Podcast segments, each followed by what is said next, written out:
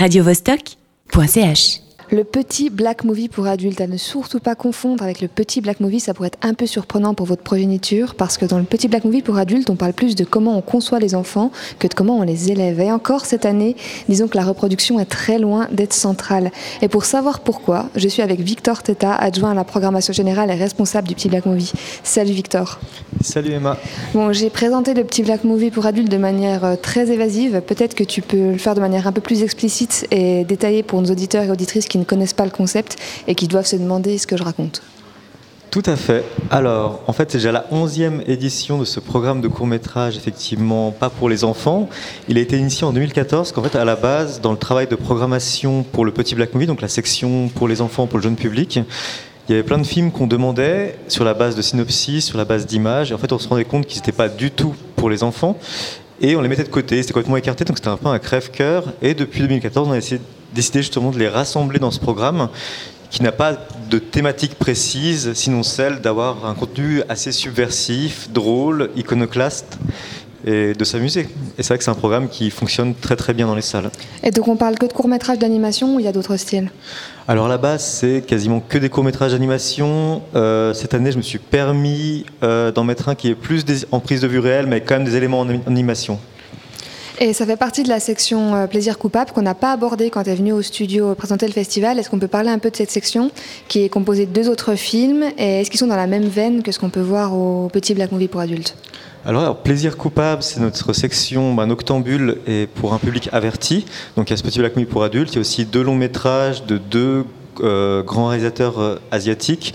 Il y a le film Mad Fate de Soi Cheong, qui est un, un thriller fiévreux qui se passe dans les rues de Hong Kong, dans lequel le destin a vraiment une place à part entière et le dernier film de Tsukamoto qui s'appelle Shadow of Fire et qui parle en fait des, des ravages de la guerre. Donc celui-ci n'est pas vraiment drôle mais assez décadent et ça fait un peu penser au cinéma de Sonotion aussi On peut peut-être préciser euh, que Matt Fate il passe euh, à Arditi euh, demain à 22h et Shadow of Fire dimanche à 19h et que le Petit Black Movie est déjà passé deux fois mais qu'on le verra quand même euh, samedi soir si je me trompe pas. samedi à 21h oui Et euh, est-ce qu'il y a d'autres festivals, à ta connaissance, qui ont un programme qui est similaire au vôtre avec le Petit Black Movie pour adultes? Alors euh, oui, je, me rends chaque année au festival d'Annecy, le festival de films d'animation. Ils ont aussi une euh, séance, je crois que ça s'appelle les Midnighters ou séance de minuit en fait avec des courts métrages d'animation réservés aux adultes. Euh, Il y a des choses que je repère là-bas qui après peuvent être intégrées au petit pour adultes, mais il y a plus, disons, des choses qui pour lesquelles je suis moins sensible en termes d'animation en fait. Beaucoup d'animation par ordinateur. Cette année, il y avait des films qui étaient faits en intelligence artificielle. Et du coup, c'est vrai que moi, je privilégie quand même des matières qui sont plus vivantes, animation traditionnelle principalement. Et euh, hormis ce critère en termes d'animation, est-ce que tu fais tes sélections avec une idée de la thématique en tête euh, à la base ou ça vient des films que tu vois? Non, alors après, c'est vraiment comme tout le reste de la programmation, que ce soit la programmation adulte ou le petit black movie, c'est-à-dire qu'en fait, il y a une phase où on va visionner beaucoup, beaucoup de films, on va prendre des notes pour la plupart, on va peut-être aussi fonctionner par hashtag sur notre base de données et c'est à partir du moment aux alentours de octobre novembre qu'on prend un peu de recul et qu'on voit un peu les thématiques qui ressortent de ça. Et donc on part des films pour arriver à des thématiques C'est quand même une sélection qui peut être assez trash, c'est pour ça qu'elle est réservée aux plus de 18 ans. Est-ce que ça vous est déjà arrivé par le passé d'avoir des retours négatifs de personnes qui ne s'attendaient pas à ça? Euh, pas vraiment. Je pense que notre public est assez fidèle et je, je revois souvent les mêmes têtes d'année en année. Par contre, il y a, pour le petit Black Movie, on doit proposer les films à la commission des âges pour qu'on donne un âge pour les programmes. Et c'est vrai que le monsieur était un peu interloqué par ce truc du petit Black Movie pour adultes. Mais j'espère qu'il n'y a pas des enfants qui vont venir à ces séances. Et alors là, je lui ai assuré qu'on faisait la police à l'entrée des salles pour éviter que ce soit le cas. Mais voilà, dans, dans le fait. euh, Et on, On sait que les festivals sont quand même assez dépendants des subventions. Vous n'avez pas de problème avec ça, de proposer un programme pareil? Ah, pas du tout. C'est-à-dire qu'effectivement, si on s'assure qu'il n'y ait pas d'enfants dans ces séances, il n'y a pas vraiment de souci. hein.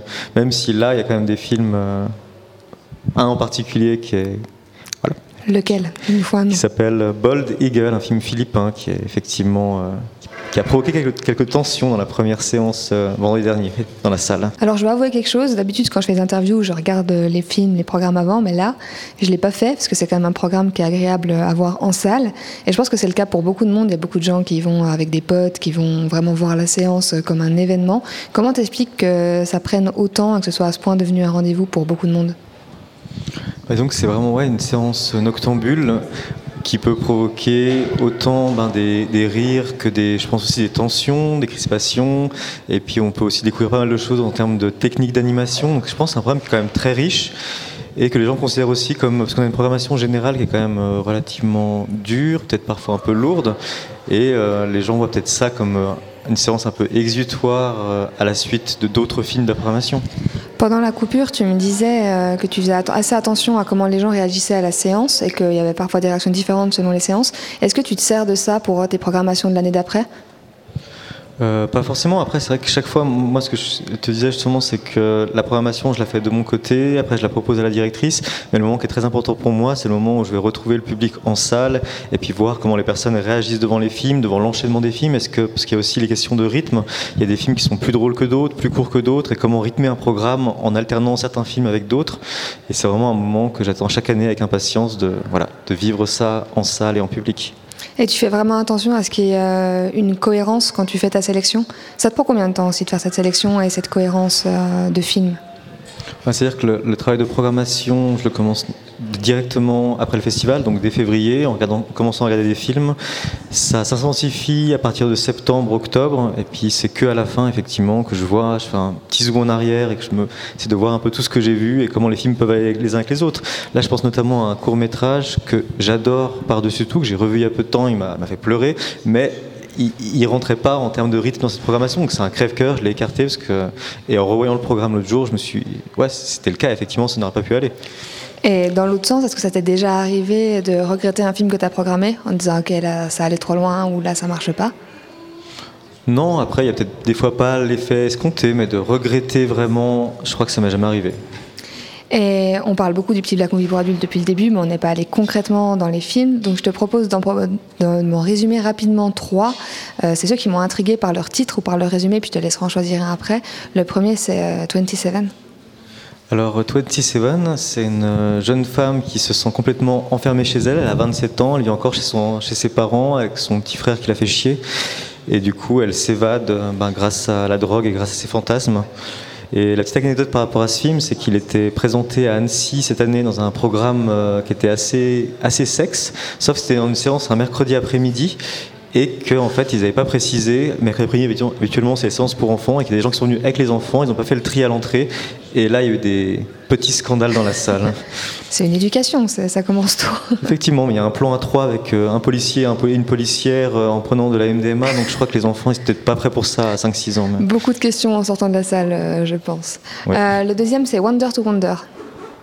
Alors Wonder Wonder, c'est l'histoire de trois mini-figurines qui sont dans un show télé rétro et en fait leur euh, créateur décède et c'est l'idée en fait de que deviennent les créatures lorsque leur créateur décède. C'est peut-être euh, il est entièrement réalisé en image par image avec des marionnettes et c'est peut-être le film euh, le plus touchant du programme. Et en même temps, il y a un côté très décalé donc c'est un équilibre pour moi qui est assez parfait. En termes de qualité, c'est peut-être le, plus dingue. Tong?